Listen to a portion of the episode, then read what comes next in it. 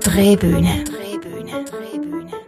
Das ist ein Podcast vom Stadttheater Schaffhausen.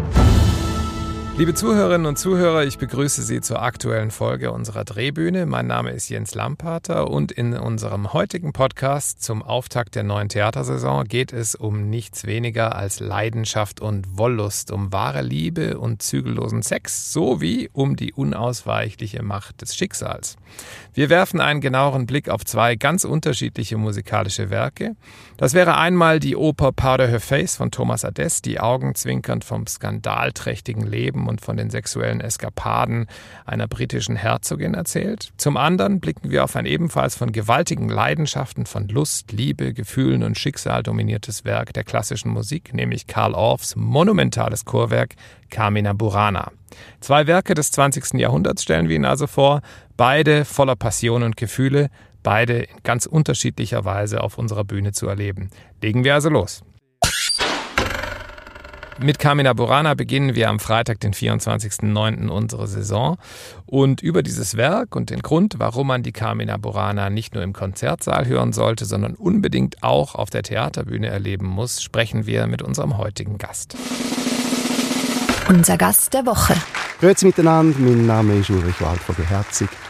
Ich bin Musiker, Dirigent, Schulmusiker. Ich arbeite an der Kantonsschule Schaffhausen und leite dort den Kammerchor.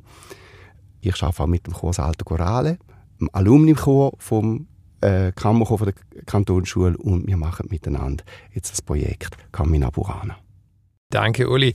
Auch wenn äh, die die meisten unserer Zuhörer als Akteur am Pult entweder im St. Johann oder auch auf der Bühne kennen werden und dich mit unserem Publikum ja nicht zuletzt auch die etwas verrückte letzte gemeinsame Produktion Atlas Passion verbindet, wo du, ähm, ich kann es noch wie, äh, als wäre es gestern gewesen, sehe ich es plastisch vor mir, wo du auf dem auf der Portalbrücke unseres Theaters den Chor dirigiert hast, im Eingangschor der Johannespassion, wollen wir dich trotzdem auch noch persönlich vorstellen und stellen dir jetzt hier unsere Gretchenfragen. Die Gretchenfragen. Du kannst für einen Tag in die Haut einer wichtigen Person der Theater- oder Musikgeschichte schlüpfen. Wer möchtest du sein? Grundsätzlich ist mir, ist mir in meiner eigenen Haut sehr wohl. Für mich heisst, ich, in die Haut von jemand Fremdem schlüpfen, vor allem auch ins Denken von dieser Person schlüpfen und äh, die Perspektive von dieser Person wahrnehmen. Und da kommt mir spontan der Claudio Monteverdi in den Sinn.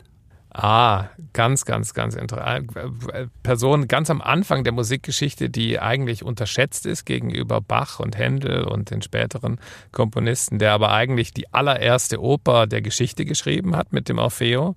Und äh, ich glaube, da gibt es diese Seconda Pratica, da, da, wird dann plötzlich ganz anders musiziert als davor. Ne? Der Claudio ja. Monteverdi war an einer entscheidenden Schwelle in der Musikgeschichte und er hat Prima Pratica, der alte Stil, und Seconda Pratica, der neue Stil, absolut beherrscht, geholfen mitentwickelt. Der hat einen Transformationsprozess äh, mitgestaltet, wo bis heute noch schwingt, wo zentral mhm. ist. Mhm. Wenn wir gerade von Vorbildern sprechen, wer hat dich in deiner persönlichen oder auch künstlerischen Entwicklung am meisten geprägt? Ich habe das Glück, zum fantastischen Lehrer und Lehrerinnen zu studieren. Ähm, ich habe bei ganz vielen Leuten äh, können Sachen holen, Handwerk holen. Ähm, es gibt eine Persönlichkeit, wo ich das Glück hatte zu treffen, wo mir etwas Übergeordnetes gezeigt hat. Er hat mir Türen aufgemacht oder den Weg gewiesen, zum Musik und Kunst intellektuell zu ergründen, zu mit Tiefen absteigen. Das ist das, was eben das Handwerk übersteigt. Und das ist der deutsche Komponist Cornelius Schwer. Ich habe etwa zwei Jahre lang bei ihm äh, studiert. Ah, in Zürich oder? In Winterthur. In Winterthur. Mhm. Mhm. Mhm. Alle Menschen, die auf einer Bühne tätig sind, ähm, sind natürlich nicht davor gefeit, dass mal was schief geht. Und deswegen unsere nächste Frage zum Thema im Erdboden versinken. Was war der peinlichste oder unglücklichste Moment in deiner Laufbahn auf der Bühne? Ähm, ich würde mir gerne vormachen, dass es den nicht geht. ähm, nein, es ist wirklich, äh, ich habe als erstes Studium ein Studium als, als Instrumentalist absolviert. Ich habe Trompete studiert. Und als ganz junger Student habe ich mal am Sonntagmorgen in einer Kirche in einem Gottesdienst gespielt. Und nach der Predigt ist das Zwischenspiel angestanden. Und der Orgel hat angefangen zu spielen und mein Einsatz ist gekommen und ich habe ihn gebracht mit einem komplett falschen Ton. Und ähm, wir haben uns einen zweiten Anlauf gegönnt und das Gleiche ist nochmal passiert. Und dann habe ich mal in die Hände geschaut und habe gemerkt, dass ich in einem Moment geistiger Umnachtung das falsche Instrument aus dem Koffer genommen habe, anstatt der Trompete in B, Trompete in C. Wieso dann ich es nicht gemerkt habe, sie fühlt sich anders an, ist mir bis heute schleierhaft. Ich habe dann diskret das Instrument gewechselt und wir haben ein wunderbares Zwischenspiel dann geliefert. Ich bin froh, dass ich so etwas nie mehr erleben muss. ah, Sehr schön. Die Frage ist ja, wie vielen Besuchern ist es überhaupt aufgefallen? Oder vielleicht dachten die, das ist noch eine künstlerische Improvisation am Anfang. Man ist ja da mittlerweile sehr offen. Kommen wir von den peinlichen Momenten zu den unvergesslichen Momenten. Was ist so der größte Glücksmoment oder der spannendste Moment, wo du sagen würdest, Augenblick verweile doch, du bist so schön, wie es im Faust, Faust heißt. An den Moment würdest du immer gern zurückkehren in deiner Bühnenlaufbahn? Ich habe so einen Moment praktisch in jeder Produktion, Boah, praktisch in jedem Konzert. aber Ich, ich, verwöhnt. nein, ich bin wirklich sehr verwöhnt. Es ist äh, immer ein großer Genuss, zum auf die Bühne rauszugehen, nach, ähm, nach intensiver Arbeitsphase, die auch intellektuell durch, durchdrängt ist, dann loszulassen und zuzuschauen, wie die Ensembles sich entfalten. Un unabhängig, ob es professionelle oder Laienensembles sind. Ich habe ähm, zwei Schlüsselmomente in meiner äh, späteren Jugend, wo insofern wichtig sind, als dass ich dort das Gefühl zum ersten Mal so richtig hatte und wo auch meine Berufswahl entscheidend mitgeprägt haben. Einerseits habe ich ähm, als Kantonsschüler da auf der Bühne vom Stadttheater mit dem Kammerchor von der Kantonsschule als Sänger äh, eine Operaufführung miterleben, mhm. wo mir sehr eingefahren ist. Und das andere ist, ein bisschen vorne habe ich äh, eine Zeit lang in Ostafrika gelebt und dort habe ich äh, als etwa 16-Jährige im Nairobi Orchestra mitgespielt und äh, wo wir den vierten Satz von der 9. Dvorak gespielt haben. Dan, dan, dan, dan, dan. Ähm, Da, da, da, da, da, da. dort, Mhm. ja, dort bin ich fast heim geworden und es war ein wesentlicher Moment, gewesen, wo, wo, mir, ähm, wo mich in meiner Berufswahl ähm, geleitet hat. Schön, schön. Man merkt vor allem an der ersten Antwort, dass in dir der wirkliche, dass du ein Pädagoge bist mit ganzem Herzen und die vor allem daran denkst, wie entfalten sich meine Ensembles am besten. Kommen wir zu Carmina Burana. Und wir hören gleich zum Einstieg den berühmten Eingangschor, eine Musik, liebe Zuhörerinnen und Zuhörer, die vielen von Ihnen natürlich allzu bekannt sein dürfte.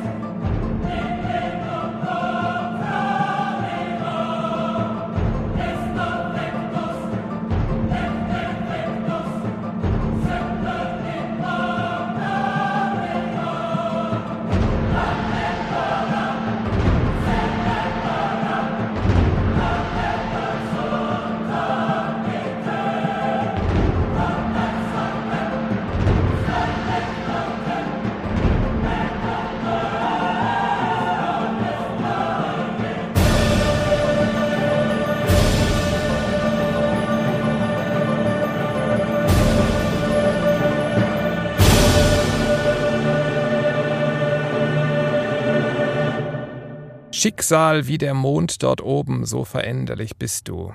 Wächst du immer oder schwindest? Schmächlich ist das Leben hier. Erst misshandelt, dann verwöhnt es spielerisch den schwachen Sinn. Dürftigkeit, Großmächtigkeiten, schmilzet es, als wär's nur Eis. Schicksal, ungeschlacht und eitel, bist ein immer rollend Rad. Schlimm dein Wesen, Glück als Wahn bloß, fortbestehend im Zergehen. Uli, O Fortuna. Im Eingangschor, in diesem berühmten Eingangschor der Carmina Burana, wird der Schicksalsgöttin gehuldigt. Die mittelalterliche Vorstellung vom unausweichlichen Rat des Schicksals, die gab es ja da ähm, war sehr verbreitet im Mittelalter. Und dieses Rad des Schicksals lässt die Menschen ja kaum irgendwie frei werden. Die Menschen können das kaum beeinflussen. Man kann nach oben gespült werden und erfolgreich sein. Man kann aber ebenso wieder in die Tiefen hinabstürzen und ganz schlimme Dinge erleben. Das Glück ist kurzlebig, der Erfolg ist kurzlebig und wir stehen alle mit dem Rat der Fortuna auch vor dem unausweichlichen Tod. Das klingt hier in dieser in diesem Eingangschor der Kamina Burana an und liefert auch so den thematischen Boden für die insgesamt 23 weiteren Chöre, die folgen werden. Bevor wir genauer auf den Inhalt und die Themen von Carmina Burana eingehen und natürlich auch die Frage beantworten, warum du dieses Werk ausgewählt hast, warum du das machen willst, lass uns mal ein paar Worte zur Entstehungsgeschichte von Carmina Burana sagen. Carmina Burana, das bedeutet auf Latein so viel wie Gesänge aus Beuren oder Bäurerlieder. Und es war, O Fortuna, tatsächlich die Macht des Schicksals, die zur Schaffung dieses monumentalen musikalischen Werks beitrug. Karl Orff stieß nämlich ganz zufällig eines Tages in einem Antiquariatskatalog auf den folgenden Titel Carmina Burana, lateinische und deutsche Lieder und Gedichte aus einer Handschrift des 13. Jahrhunderts aus Benedikt Beuren. Und bei diesem Buch, da handelte es sich um die von Johann Andreas Schmeller 1847 herausgegebene erste Gesamtausgabe einer, jetzt wird es ganz kompliziert, erst im Jahr 1803 im Benediktbeuern, das ist ein Kloster, in Benediktinerkloster natürlich, in Oberbayern gefundenen Sammlung von mittelalterlichen Texten. Das sind Dichtungen, Liebesgedichte, Vagantenlyrik, Spiele geistigen Inhalts. Und diese Texte waren vorwiegend in Latein geschrieben, in dem spätmittelalterlichen Latein, aber auch in Mittelhochdeutsch, in deutsch-lateinischen Mischformen, in französisch-lateinischen Mischformen. Die Texte entstanden vermutlich um das Jahr 1230 im südlich, südlich-östlichen Bereich des deutschen Sprachraums, also so in der Region Kärnten, Südtirol. Und Orff war von diesem Buch so fasziniert, dass er dann beschloss, einige Texte daraus zu nehmen. Es waren insgesamt etwa 200 Lieder. Er hat 24 ausgewählt und hat sie vertont. Festlich, feierlich, lyrisch, sinnlich, derb und heftig, voller Lebenslust zum einen, voller Spiritualität, Mystik und Magie zum anderen. Dieses Werk wurde dann 1937 in Frankfurt an der Frankfurter Oper aufgeführt und der Rest ist Geschichte. Die Texte sind also gut 800 Jahre alt, die Musik wiederum 80 Jahre. Was fasziniert dich an der Carmina Burana und warum willst du sie aufführen? Das ist eine zentrale Frage. Wieso führt man ein Stück auf, wo Land auf, Land ab dauernd gespielt wird? Wieso führt man ein Stück auf, wo an jedem dritten Boxmatch beim Einzug der Gladiatoren gespielt wird, wo äh, in x Werbungen vorkommt und mitunter sogar in, in, in abendfüllenden Spielfilmen verwendet wird? Verweise auf den Film Excalibur zum Beispiel. Genau. die Idee, Carmina Burana ähm, in Angriff zu nehmen, ist an mich herangetragen worden aus dem Vorstand von Salto Corale. Salto Corale hat einerseits die Absicht, zum besondere Werk äh, aufzuführen, zum Nischenwerk aufzuführen. Und eine zweite Aufgabe ist, zum, äh, im, in der Funktion vom Alumni-Chor im Kammerchor der Kantonsschule Projekte zu ermöglichen, wo wir alleine könnten machen von der Kantonsschule her. Ich habe dann eingewilligt, nach, nach ein bisschen zögern. Was mich daran fasziniert, ist die Frage, was mache ich mit einem Stück, wo jeder Mann und jede Frau kennt? Wo, wo liegt das Potenzial? Wo kann ich da subkutan noch reingehen? Wo, wo sehe ich Qualitäten? Wobei man natürlich dazu sagen muss, das, was jeder Mann und jede Frau kennt, ist ja ein Bruchteil des eigentlichen Stücks und der eigentlichen Musik. Also es ist ja immer dieser jetzt auch eingespielte Eingangschor, aber die Werke, die, die danach folgen, sind ja deutlich weniger bekannt, oder? Absolut, absolut. Und trotzdem ähm, ist es auch ähm, bei allen 24 Nummern aus meiner Sicht ähm, eine Herausforderung und sehr interessant, um eben auch wirklich mal in die Strukturen jetzt zu gehen. Und ähm, Musik zu finden von einer, von einer ähm, Nachvollziehbarkeit von den Gedanken, von einer Besonderheit, von einer Logik, von einer inneren Geschlossenheit über das ganze Werk hier, wo ich als nur oberflächlicher Kenner von der Kamina Burana nicht erwartet hätte. Als erfahrene Musikhörer, liebe Zuhörerinnen und Zuhörer, werden Sie wahrscheinlich erkannt haben, dass dieser Eingangschor etwas speziell klang. Ähm, und zwar war das eine Fassung für Klavier und Schlagwerk. Und ihr werdet auch diese Fassung für Klavier und Schlagwerk ausführen. Wie kam es zu dieser Entscheidung? Bewusst oder erzwungenermaßen? das Rad von der Fortuna dreht immer noch ja, im Sport, Sportmittelalter. Genau. Und Corona, genau. Und es geht auf und es geht ab. Wir haben ähm, vor etwa drei Jahren angefangen, die Produktion zu planen. Es war von Anfang an sonnenklar, dass wir die Orchesterfassung aufführen Es war auch immer noch die Absicht, gewesen, wo wir haben müssen den Aufführungstermin um ein halbes Jahr schieben Jetzt hat sich der Sommer nicht so entwickelt, wie wir uns erhofft haben. Wir haben uns erhofft, dass es die Situation berechenbarer wird. Und wir haben dann Mitte Juli müssen den Entscheid fällen, dass es zu riskant ist aufgrund von, von der Corona-Pandemie. Einerseits, wir haben eigentlich einen Vertrag mit dem Orchester aus Frankfurt. Ähm, dort haben wir äh, die Ungewissheit, ob es überhaupt mit dem Grenzübertritt und so weiter so reibungslos läuft. Wir haben das Orchester hätten wir nur wenige Tage da gehabt, da hätte gar nichts passieren mhm. Und das Zweite sind Verhältnisse im Orchestergraben, wo sehr beengt sind. Also wir hätten sowieso äh, das Orchester müssen reduzieren. Wir haben die Partitur reduziert, das ist alles vorbereitet gewesen. Jetzt mit der Zertifikatspflicht, mit dem Wissen, wo wir seit dem Mittwoch haben, würden wir möglicherweise anders entscheiden, aber Mitte Juli ähm, ist es zu riskant gewesen und dort ist quasi der Zeitpunkt gewesen, wo wir haben entscheiden. Und dann haben wir eigentlich contre cœur uns für die andere Fassung müssen entscheiden. Also die Nachteile sind jetzt nicht so äh, frappant, finde ich. Es gibt im Chor eine andere Möglichkeit zu strahlen, denke ich. Ich habe auch unterschiedliche Fassungen angehört und oft ist es natürlich so, dass durch die ähm, durch äh, die Wucht des Orchesters das einfach eine sehr, sehr laute Veranstaltung wird in vielen Aufnahmen. Und ähm, das ist, ja, also ich denke, es gibt für beide Fassungen wahrscheinlich gute Argumente. Ähm, neben der Macht des Schicksals als Überthema ist es zum Teil erstaunlich, wie plastisch, erotisch und lustvoll und geradezu fleischig diese Texte in der Carmina Burana sind, trotz ihres Alters.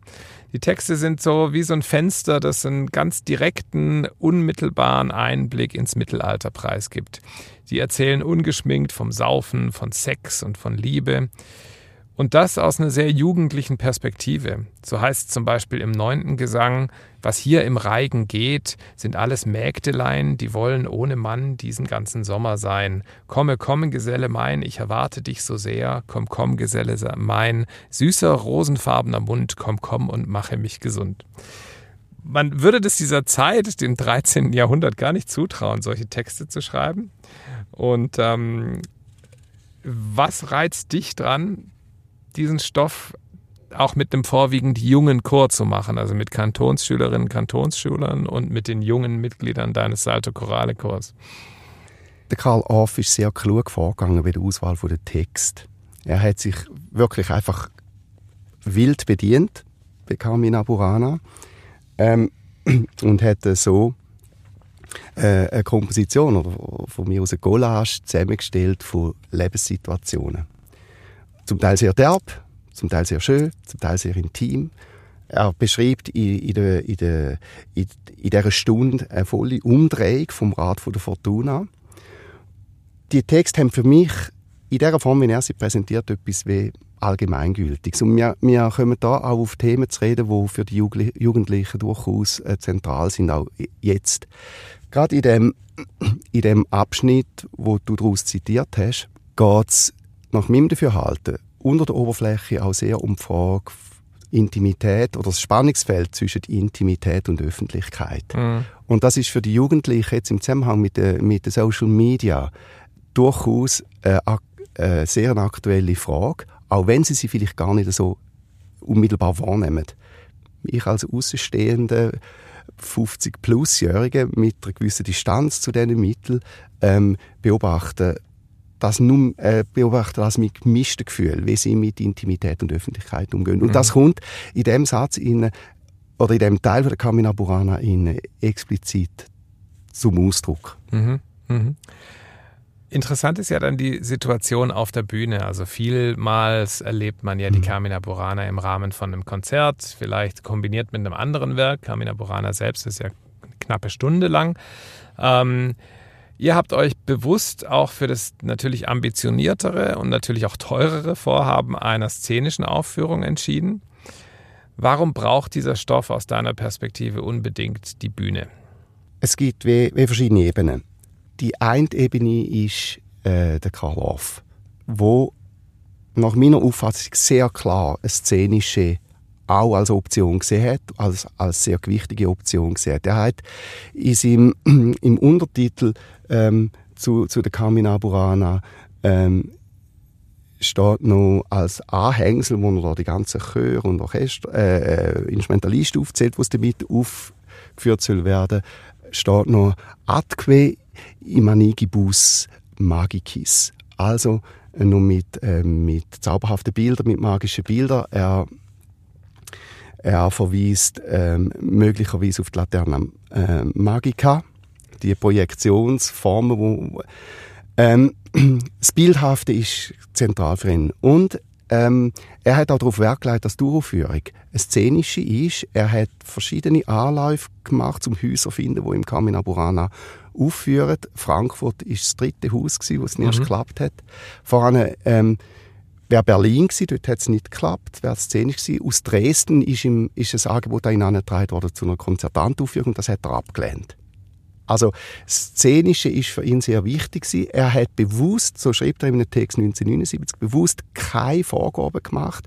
Er sagt, für ihn sei es ein Experimentierfeld. Man soll quasi machen mit seiner Musik, was man will.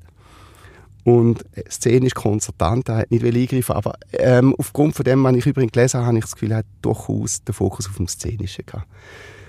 Ähm, ja, es, gibt ja bei, es gibt ja bei Karl Orff auf den, ähm, den Begriff vom Welttheater und so, diese, sich ja an der Antike orientiert und so von diesem großen äh, Spiel, das die Welt widerspiegelt. Und ich glaube, da gehört natürlich die Bühne dann dazu und nicht nur die Musik. Ja. Absolut. Auch absolut. Da, es steht da vielleicht auch in, in, der, in der Tradition mit Richard Wagner und Richard Wagners Idee vom, vom Gesamtkunstwerk oder der Oper als Gesamtkunstwerk und nicht als rein musikalische Aufführung. Absolut. Aber ich habe dich unterbrochen. Das Zweite ist, was erwarten wir von eurer Inszenierung? genau. Ja, ähm, wir erzählen keine Geschichte. Wir machen nicht äh, Oper daraus sondern wir bleiben auf der Ebene der Bilder. Es gibt eine Abfolge von Bildern, eine zyklische Abfolge von Bildern. Es gibt Vorstellung, dass alle Figuren, die vorkommen in, dem, in der Camina Burana, eigentlich wie Marionetten sind, die an der Leine von der Fortuna durchs Leben tanzen. Mhm.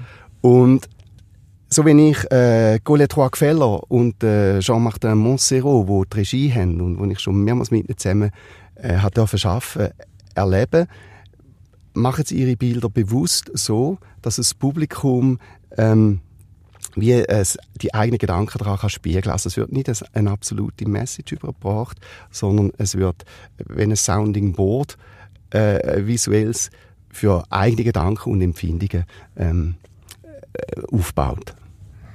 Was sind denn für dich als Dirigent die größten Herausforderungen bei dem Werk? Gibt es eine Stelle, die besonders schwierig ist, die, wo ihr immer wieder, die du immer wieder proben musst, weil du merkst, da komme ich jetzt über diesen Olymp, komme ich jetzt gerade nicht rüber? Oder, ähm, oder willst du das gar nicht, äh, gar nicht uns sagen, dass wir dann in der Aufführung nicht genau dort genau hinhören?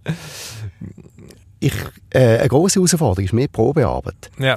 Für den Chor ist Camina Burana, wenn man Solistensätze weglässt und einfach konzentriert oder Chorsatz schafft extrem streng zum Singen, weil extrem hoch. Also ähm, Sopran müssen die Streikstrich nicht sehen, ähm, sie müssen können einen Zweigstrich haben auf den Kopf aus der Pause raus ansingen. Und es ist, äh, die Probearbeit ist ein Balanceakt zwischen musikalischem Fordern und die Sache genau auf den Punkt bringen und ähm, äh, umsichtig mit, der, mit der Ressource der Singenden umzugehen. Hm, das kann ich mir vorstellen. Ja, lieber Uli, zum Abschluss möchte ich dich noch fragen, was ist deine Lieblingsstelle in der Carmina Burana? Und dann werden wir die jetzt einspielen. Meine Lieblingsstelle, ähm, die ganze Carmina Burana ist voll von faszinierenden Stellen. Eine Stelle, wo das besonders schön zum, zum Ausdruck kommt mit Intimität und Öffentlichkeit, ist der Satz Nummer 9, Svasiega Dumbe, mit Chume Chum Geselle Min in der Mitte eingebettet. Genau der Teil, aus dem ich vorhin zitiert habe. So ist es. Ah, dann hören wir doch da jetzt nochmal rein. Das ist der neunte Gesang aus Karl Orffs Welttheater Carmina Burana. Wird bei uns am 24. und 25. September zu sehen sein. Und Uli, ich danke dir für das aufschlussreiche Gespräch. Vielen Dank. Danke auch.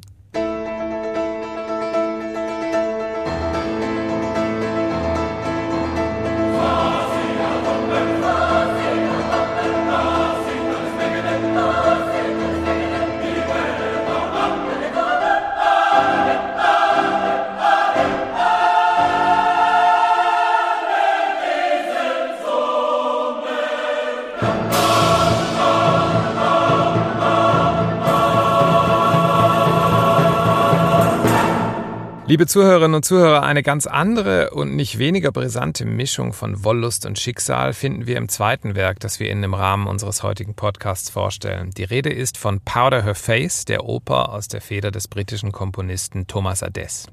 Geboren im Jahr 1971 in London, ist Thomas Adès einer der erfolgreichsten Opernkomponisten unserer Zeit. Er ist ein musikalischer Allrounder, der sich in seinen Kompositionen einer Vielfalt musikalischer Stile bedient, ohne dabei aber Ernsthaftigkeit und musikalischen Tiefgang aufzugeben. Und obwohl seine Opern natürlich eher dem Genre der E-Musik angehören, sind sie immer auch sehr unterhaltsam, denn Ades komponiert nicht für den leeren Raum, er will uns mit seiner Musik erreichen. Und es gelingt ihm. Hochdekoriert und der Musikwelt bestens bekannt arbeitet Ades mit den weltweit führenden Orchestern, Opernhäusern und Festivals zusammen. Klassik und Jazz, Atonalität und Dreiklangharmonie, Anleihen aus dem Blues und aus der Barockmusik, Flirts mit Tango oder mit dem Varieté. Aus diesem Vielklang setzt sich das bisherige Schaffen von Thomas Ades zusammen. Geradezu beispielhaft hierfür ist seine erste Oper, Powder Her Face, mit der er 1995 einen Hit in der Opernwelt landete. Und wie dieser Adesche Sound klingt, das wollen wir uns im Folgenden anhören.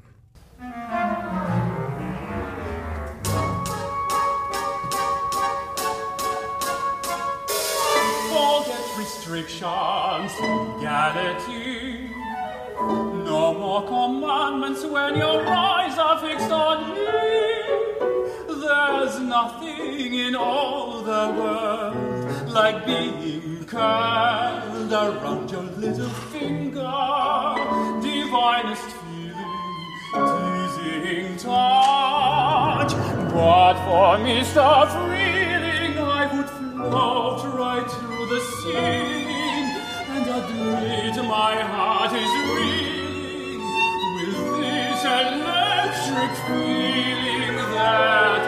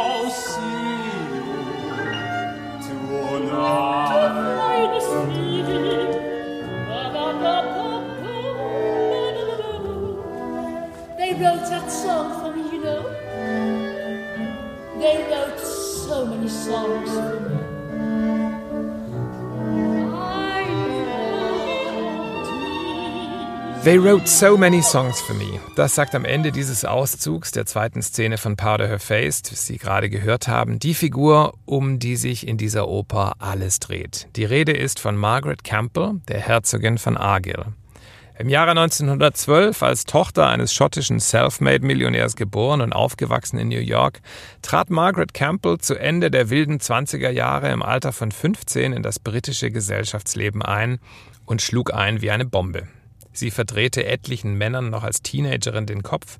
Erste Affären hatte sie mit dem Prinzen und Playboy Aga Khan, mit dem Schauspieler David Niven und mit etlichen weiteren Prominenten aus Sport, Showbusiness und Industrie.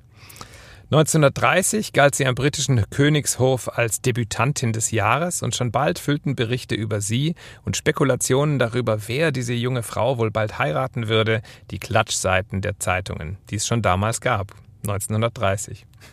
Drei Jahre später, 1933, heiratete Margaret Campbell dann den US-amerikanischen Golfer Charles Sweeney, der aus wohlhabendem Haus kam. Über ihr Brautkleid mit dreieinhalb Meter langer Schleppe wird berichtet, dass es den für damalige Verhältnisse exorbitanten Preis von 15.000 Pfund gekostet hatte und dass 30 Näherinnen sechs Wochen lang an diesem Brautkleid gearbeitet hatten. Und von der Hochzeit wissen wir, dass der Verkehr damals in Kensington für drei Stunden gestoppt werden musste, weil so viele Schaulustige dieses Kleid sehen wollten.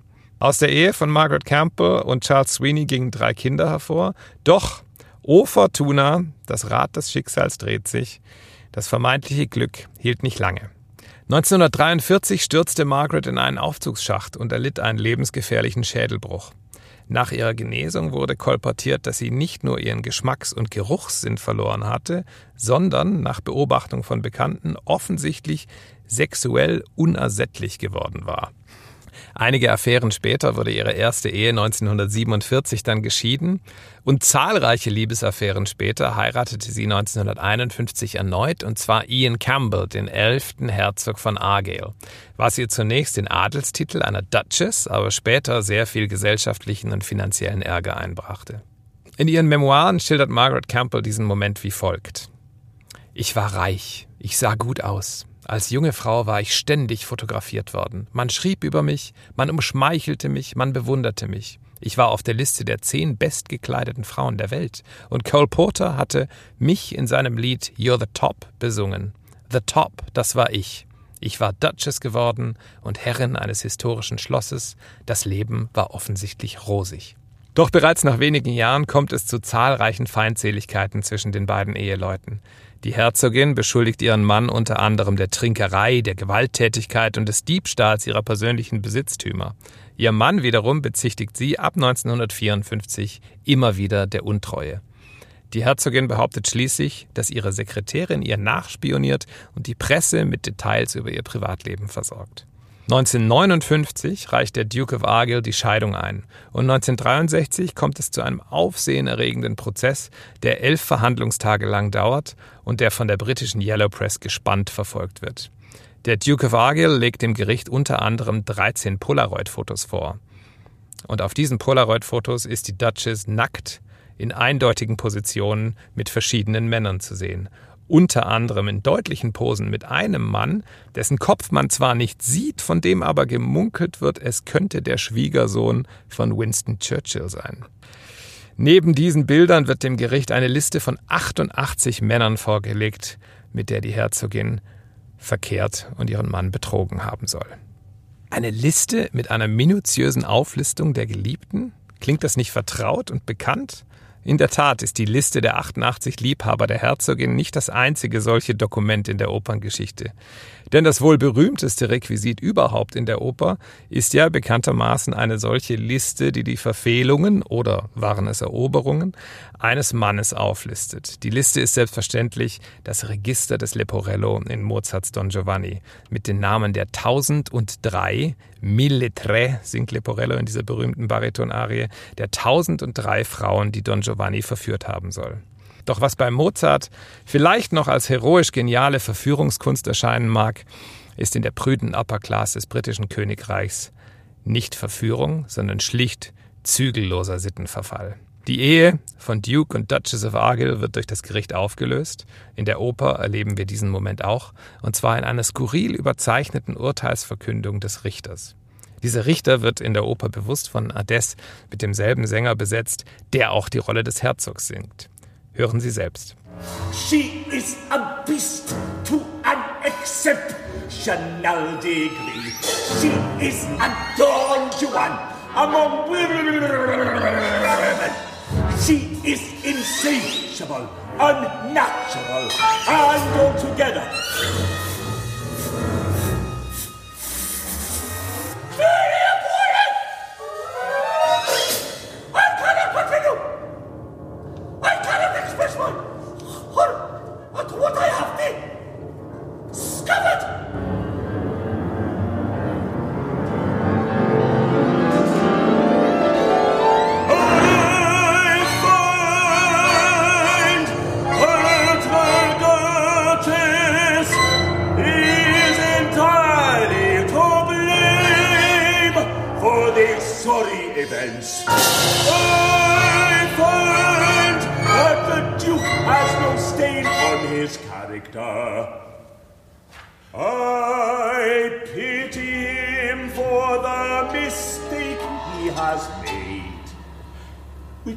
frankly any of us might.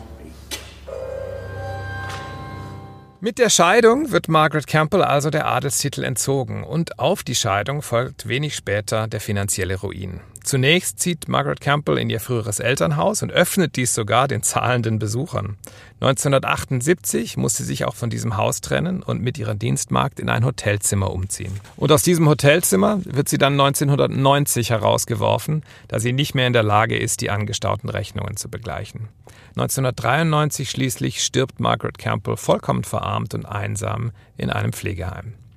Wir hören als letztes Beispiel aus der Oper einen Auszug aus der letzten Arie der Duchess, in dem sie ihre Einsamkeit und Enttäuschung in den folgenden Zeilen zum Ausdruck bringt. Restrictions, legality, commandments. There's nothing in all the world like. There's nothing in all the world.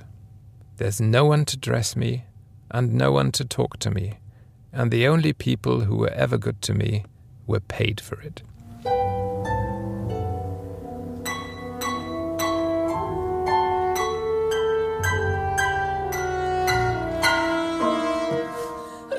Restrictions, legalité, commandments.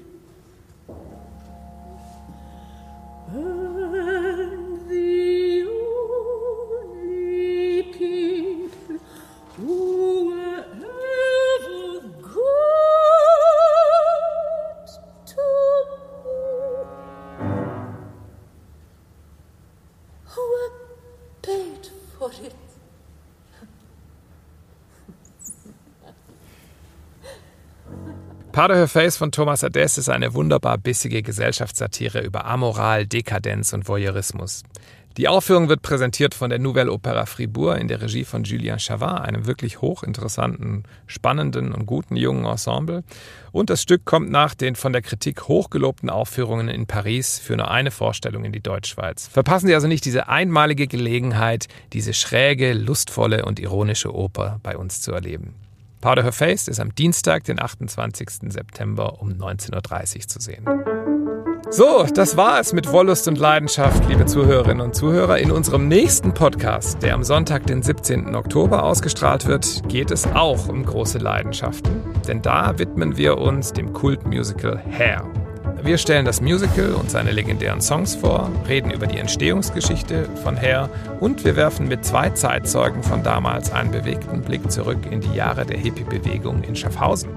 Seien Sie gespannt, bleiben Sie gesund und wir freuen uns auf Ihren Besuch im Stadttheater. Drehbühne.